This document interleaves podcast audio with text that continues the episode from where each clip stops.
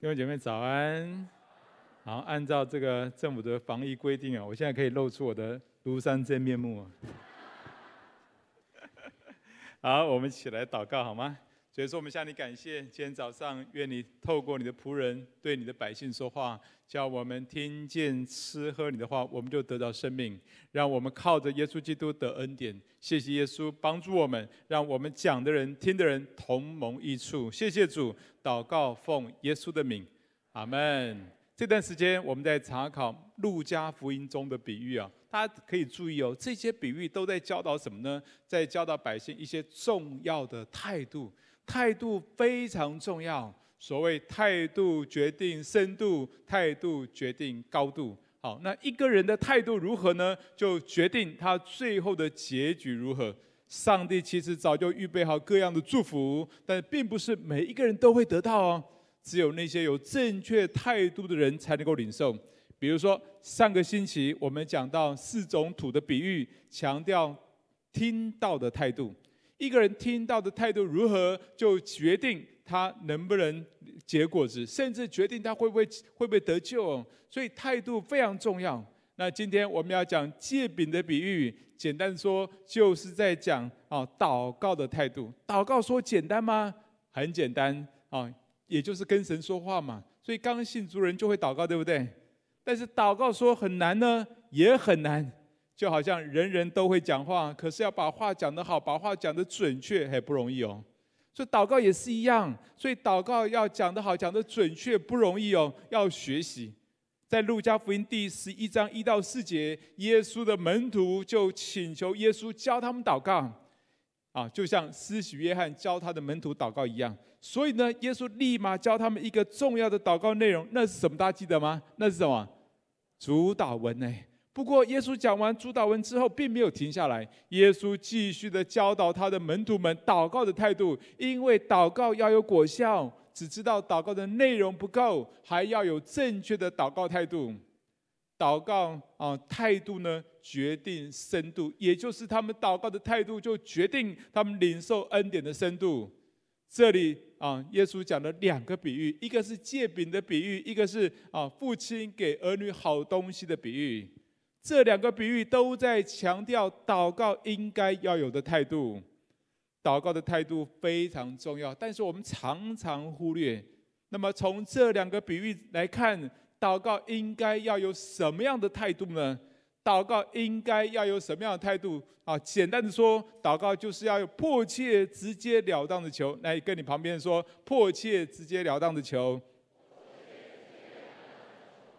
我们先来看第一个比喻，这里有一个人三更半夜去朋友家敲门呢，啊，朋友家都睡了。但是这个人却迫切的、猛烈的一直敲门，哎，你知道他那么迫切敲敲朋友家的门，目的何在啊？哎，其实目的很好笑，哎，就是为了借碗泡面，哎，不是什么重病要送医啊，也不是被别人追杀，哎，根本不是什么大不了的事情，不过就是为了为他朋友来借三个饼啊，帮朋友预备一下宵夜，以现在的眼光来看，就是预备一碗泡面而已嘛。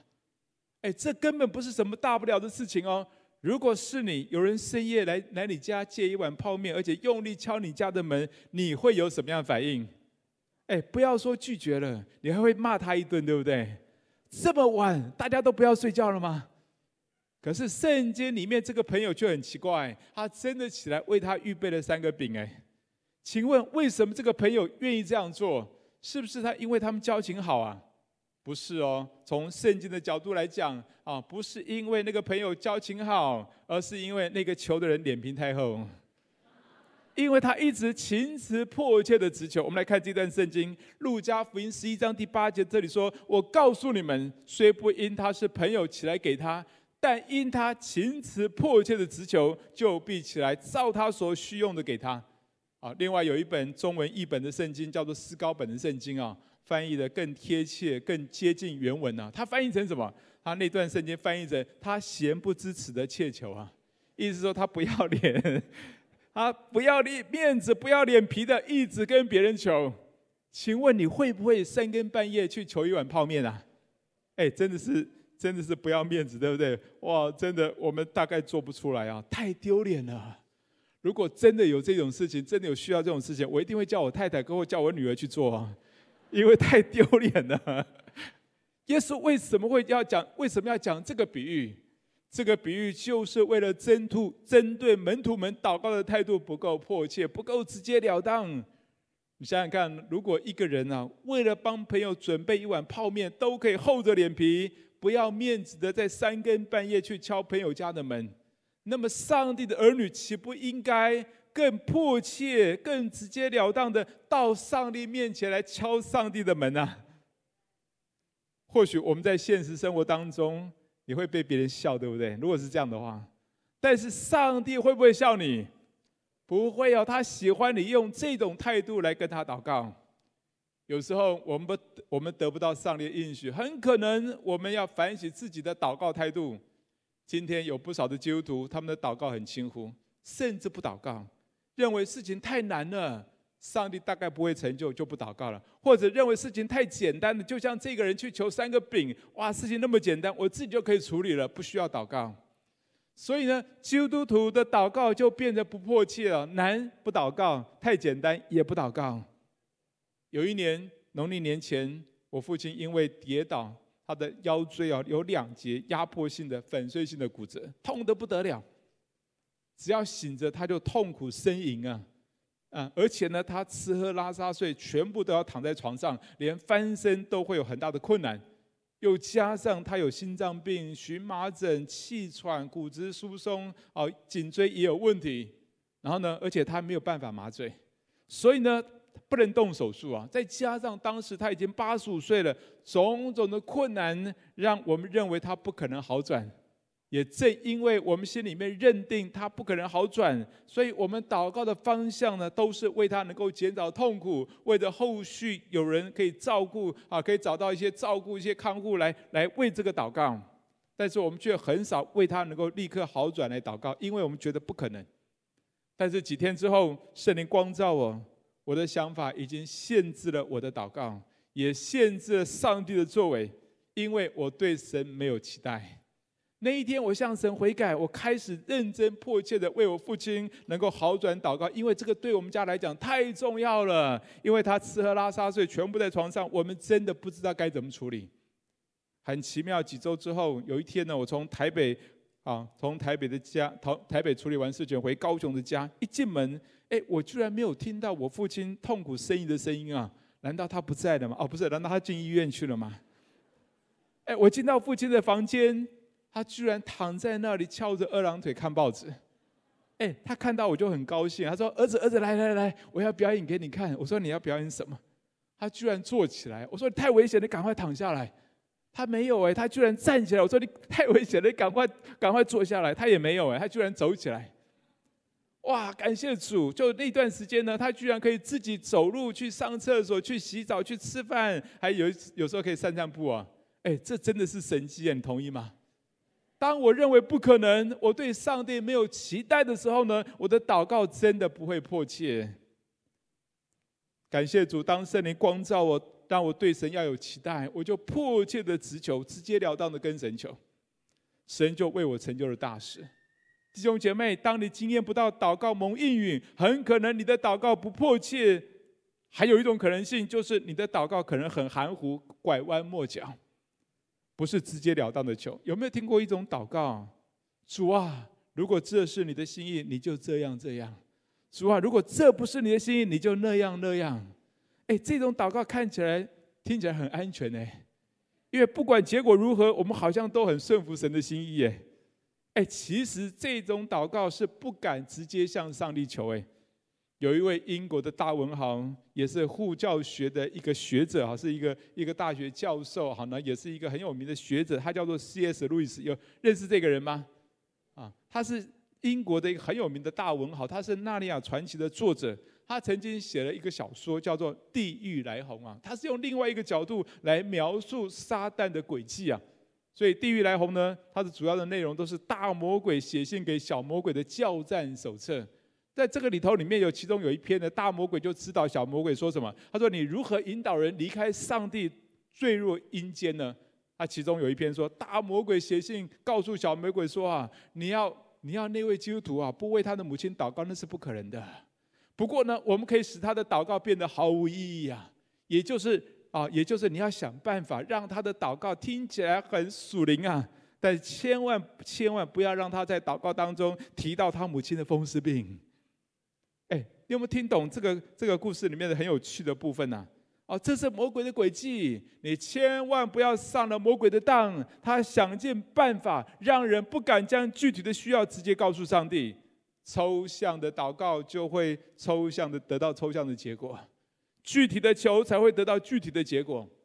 腓立比书四章六节那里说什么？好，我们一起来念，来，应当一无挂虑，只要凡事借着祷告、祈求和感谢，将你们所要的告诉上帝。这里告诉我们说，你要将你所要的直接来告诉上帝，你不要拐弯抹角的告诉上帝，你到底要什么？你到底要什么？你就直截了当的告诉上帝。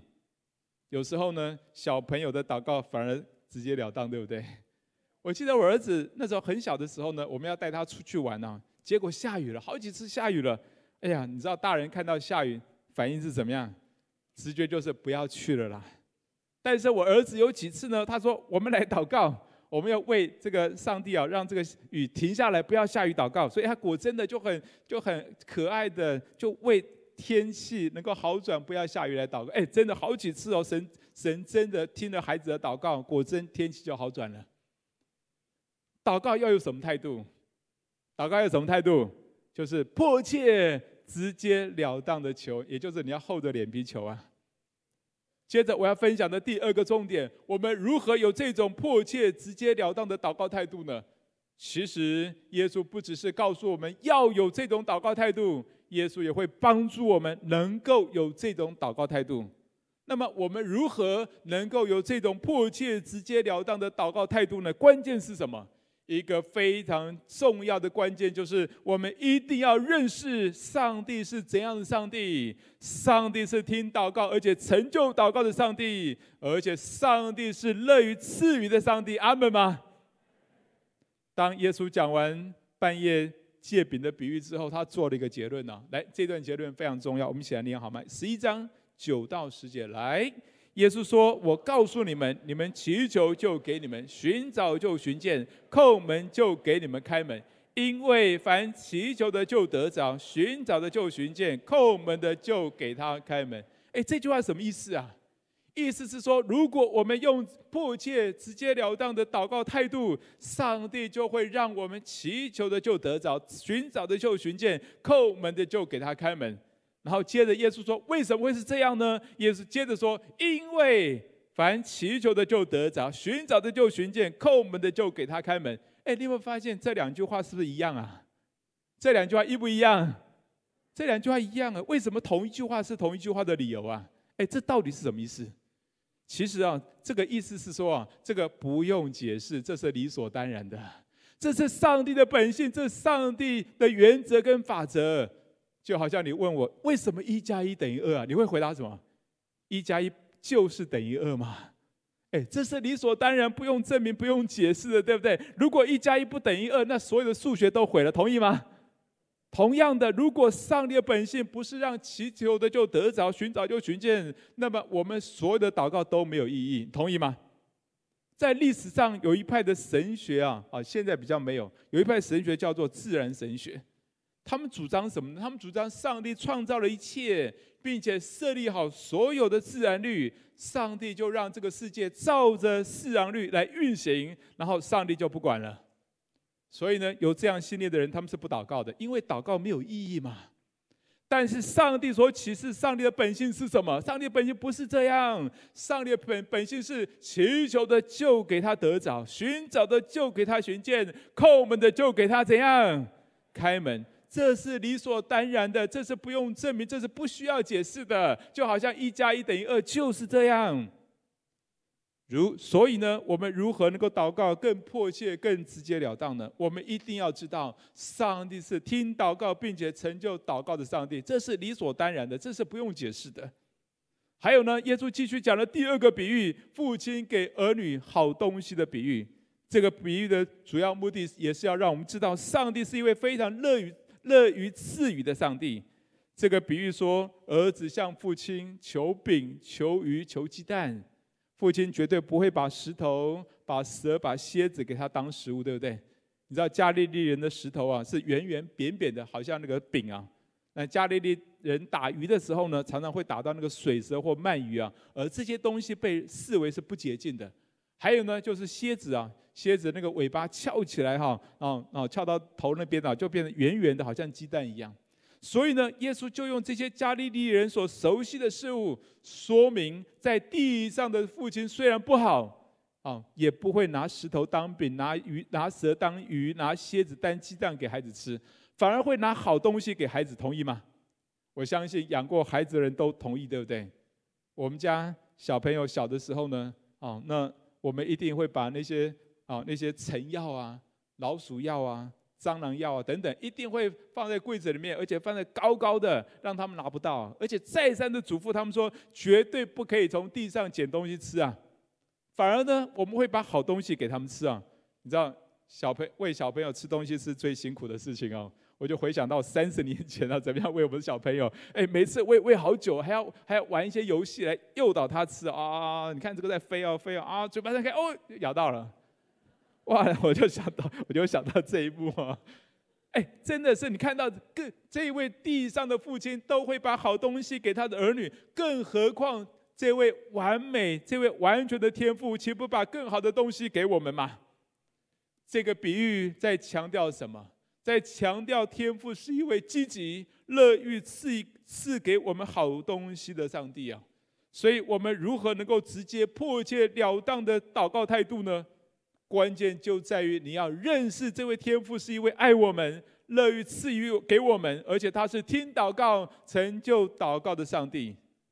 所以耶稣最后做了一个结论：十一章十三节，我们一起来念，一遍来，你们虽然不好，尚且拿好东西给儿女。何况天父岂不更将圣灵给求他的人吗？耶稣在这里不只是要把好，不只是要把好东西给儿女们，更是要把什么给求他的人啊？把圣灵，因为当你拥有了圣灵，就拥有了一切的好东西。所以，我们越是认识他是一位爱我们、赏赐好东西的天赋，那我们的祷告一定会更积极、更迫切、更直截了当。反过来说，如果我们的祷告不迫切，不敢直截了当的求，很可能是我们不认识天赋，很可能是我们不敢跟天赋直接的求，我们对天赋没有信心呢、所以，当我们祷告的时候，我们才会说：“主啊，这如果这是你的心意，你就怎样怎样；假如这不是你的旨意，你就怎样怎样。”听起来好像很顺服，任由上帝怎么做，我都顺服他的心意啊。好像很顺服，但事实上这个祷告听起来是蛮安全，很但是很含糊啊，好像很怕上帝没面子啊。我记得我最早了解这一点是在三十年前，那个时候我还是学生时代，我读了一本书叫做《第四度空间》，我相信可能老一辈的人都读过这本书啊。啊，有读过这本书来举手一下，让我看见一下。哦，真的不多啊，说都上了年纪的哈。啊。呃，那时候赵雍基牧师所写的哈，那赵雍牧赵雍基牧师他年轻的时候所写的这本书，那他说呢，啊，他说他最大的恩赐就是信心了，他真的对上帝有一个很大的信心，他非常相信上帝是乐于积极赐予的上帝。他在书中就提到，祷告要有果效，要学习运用信运用你的信心，你必须看见有一个清楚的目标，因为信是所望之事的实体，是清楚的。如果你只有一个模糊的印象，那你就很难触摸到这位能够回答你祷告的上帝。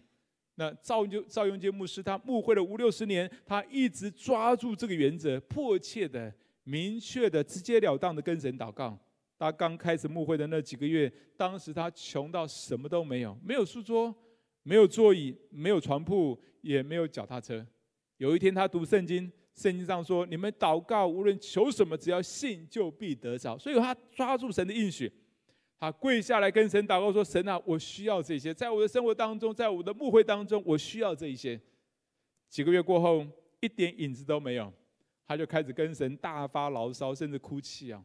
在他最失望的时候，圣灵突然在他心里面有一个声音，在他心里面有个感动，有个声音对他说：“他说孩子啊，很久之前我就听到你的祷告，可是你的祷告太含糊了，我简直无法回答。”你难道不知道书桌有几十种吗？椅子跟脚踏车有很多不一样的吗？你从来没有讲明你到底要什么。他突然恍然大悟，原来他需要直截了当、明确的跟神求啊，而不是含含糊糊的祷告。他开始明确的祷告，上帝也非常信实，然后非常明确的成就他的祷告。赵永赵永金牧师说，那一次的事件是他一生的转捩点。后来他牧会了五六十年，他越来越相信，也经验到上帝是一位非常乐意赏赐的上帝。当他用这种迫切、明确。直截了当的祷告态度的时候，上帝让他经验到无数的神迹，所以他也建立了啊全世界最大的教会。同样的，今天我们也要相信上帝是一位乐于赐予的上帝。你相你对上帝的信心有多少？这绝对影响你的祷告态度有多迫切，有多直截了当。同意吗？好像不太同意，同意吗？不过问题来了。是不是我们要我们只要迫切、明确、直截了当的求，就一定会成就吗？哎，恐怕也不会，对不对？哦，那那么祷告要能够成就，关键是什么？关键要在于，关键在我们要知道上帝的心意，我们要在上帝的心意当中迫切、明确、直截了当的求啊，那才会成就。我们来读约翰福音。第十五章第七节，我们一起来念，预备来。你们若藏在我里面，我的话也藏在你们里面。凡你们所愿意的，祈求就给你们成就。这里提到我们祈求就给我们成就的的前提是什么？是要有神的话在我们里面。我们要在神的话语当中，在神的心意当中，迫切的、直截了当的祈求啊。还有呢，约翰福音、约翰一书五章十四、十五节，我们一起来念，一遍来。照他的旨意求什么，他就听我们。这是我们向他所存坦然无惧的心。既然知道他听我们一切所求的，就知道我们所求于他的无不得着。我们如何能够我们的祷告无不得着呢？这里有一个关键，就是按着神的旨意求，没有错。当我们我们的确要迫切、直截了当的跟上帝求。但是你要先弄清楚什么是上帝的心意。你要在上帝的心意当中，在神的心意当中，迫切、直截了当的跟神求。所以，当我们亲近神，我们进食祷告，我们最重要的还不是盲目的求这个求那个，我们乃是要先清楚明白上帝的心意，然后抓住上帝的心意，积极的、迫切的、直截了当的跟神求。那么，请问你的生命成长是不是上帝的心意？是不是上帝的心意？绝对是啊！所以你要为自己能够更渴慕神祷告，为自己能够好好的灵修祷告，为自己能够好好的参加晨祷来祷告，你的生命一定会有突破。还有，请问你家人的信主是不是上帝的心意？是不是上帝心意？阿门啊！是上帝心意，没有错，绝对是。那么你就要明确的、迫切的、直截了当的跟神求，上帝一定会成就。我信主之后，我为我家人信主开始祷告。第二年，我姐姐就信耶稣了。但是在我内心深处，我不太相信我妈妈会信耶稣。为什么呢？因为我妈妈不识字，而且呢，她没有办法读圣经，也不会唱诗歌，而且她拜拜拜得很凶啊。所以呢，我想她怎么可能会信耶稣呢？所以呢，我就没有那么迫切的为妈妈信耶稣祷告。我的想法已经限制了我的祷告，也限制了上帝的作为。直到有一次，我们在一个祷告会里面，圣灵光照我心中错误的谎言。那上帝让我知道，上帝非常乐意救我的妈妈，那是神的心意。我就流泪向上帝悔改。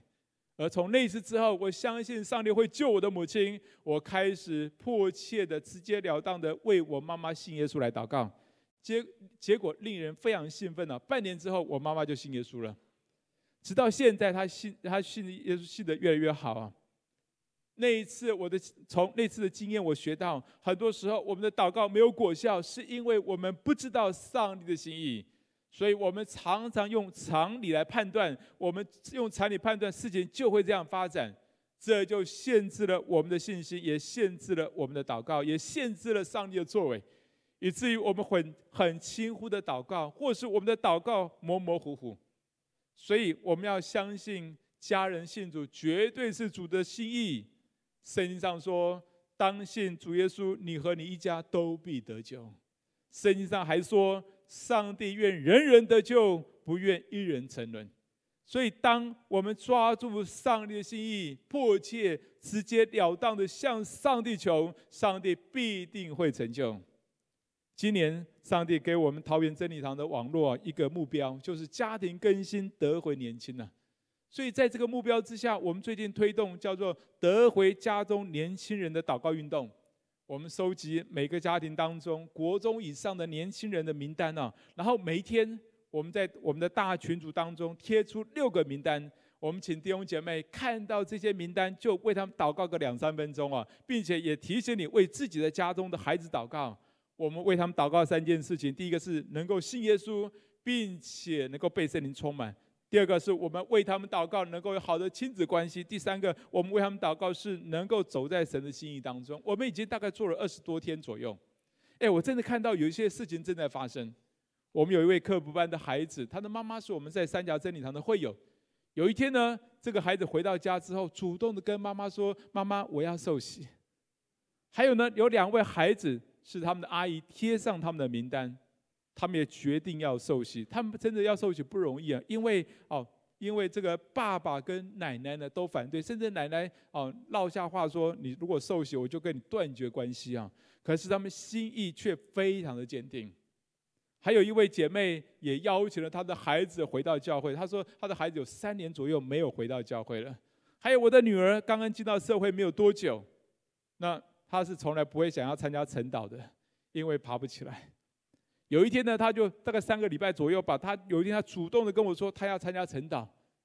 结果呢，一个一两个星期过去了，哎，他真的每天早上七点半准时参加晨祷，哎。有一次我问他，因为他本来叫我都要叫他的，后来我都没有叫他。那我就问他说：“你怎么可以，怎么可能这个起床然后稳定的参加晨祷呢？”他说什么你知道吗？他说是耶稣叫他的。哎，他就这样子跟我说：“哎，感谢主，当我们认真迫切的为家人信主，为他们被圣灵充满祷告，上帝就开始一点一滴的为我们的家、为我们的教会做了奇妙的工作。”我相信，当我们持续做下去，会一定会有极奇妙的事情发生。禁食祷告期间，我们到底要做什么？最重要的还是要听上帝对我们说话。不管是你听讲道，或者是你读圣经、默想圣经，或是你在祷告当中为每一件事情来求问主的时候，当你听见上帝对你说话，再加上这样的一个明确、啊迫切、直截了当的祷告态度。那么你的祷告会大有果效，阿门吗？我们一起来祷告，好不好？我们有点时间安静在主的面前，我们真是求问主，我们求圣灵光照我们，看看我们的祷告是不是常常很轻忽，甚至不想祷告，甚至很模糊，不的那个祷告听起来很安全，好吧？我们求神光照我们，在我们的祷告里面是不是不够迫切，不够？直截了当，我们就向神来悔改。那可能在我们的背后有一些思想，背后有一些信念，让我们认定事情就会那样发展，以至于我们不祷告，以至于我们祷告得很轻忽。我们来到上帝面前，把你最近所祷告的事情、所碰到的困难，我们带到上帝面前，我们来向神呼求。好吧，我们就一起同声开口，为我们的祷告不够迫切、不够直截了当，来向神悔改。我们也恳求主帮助我们，对神有更大的信心，以至于当我们明白那是神的心意的时候，我们就愿意更多的迫切、更迫切的、更直截了当的求，就像那个朋友为了只是为了求三个饼那样的迫切、那样的直截了当。我们一起同声开口，一方面悔改，一方面求神给我们这样的祷告态度。我们一起同声开口来祷告，来，所以说我们再次仰望在你面前，主，我真的恳求圣灵帮助我们。那我们来到你面前，求圣灵光照我们，在我们的祷告态度里面，是不是常常有这种消极的，有这种主主真的含糊的祷告。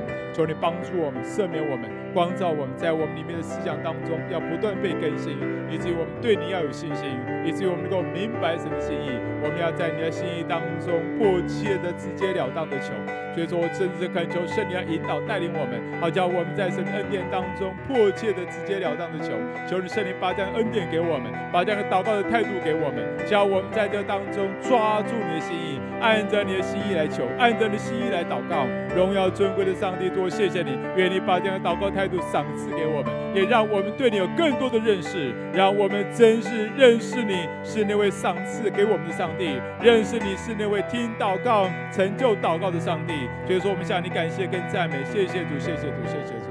好吧，我们再一次大声的呼求神啊，求神救我们的家人，因为我们的家人得救是真的是神的心意啊。神要我们当信主耶稣，你和你一家都必得救。好吧，我们就同声开口，为我们家中还没有信主的人，还没有信主的家人，我们一一的带到上帝面前，我们呼求主救他们，我们呼求主把他们带回到主的家中来认识神。我们就同声开口，大声来呼求神来。所以说，我们谢谢你，主，我们要再次要向你恳求，求你施恩怜悯我们。我们再一次为我们的家人向你祷告，主啊，求你施恩怜悯我们，施恩怜悯我们，叫我们的家人在神面前经历神的救恩，经历神怜悯同在。所以说，我们真是向你呼求，求你怜悯，叫好叫我们的家人归向主的名下，让我们的家人经验神的救恩，让我们的家人经验神的大能，经验神的恩典慈爱。主，求你怜悯他们，主，求你借着各种的方式，你也差使者进到他们的当中，能够带领他们来。归向耶稣基督名下，让他们心向你敞开，让他们心在神面前被神的爱摸到，以至于他们心在神面前要回转进到神面前。谢谢耶稣，谢谢主，谢谢主，奉耶稣的名祷告，阿门，阿门。将一切的颂赞感谢归给他，因为他是听祷告的神，他是与我们同在的神，阿门。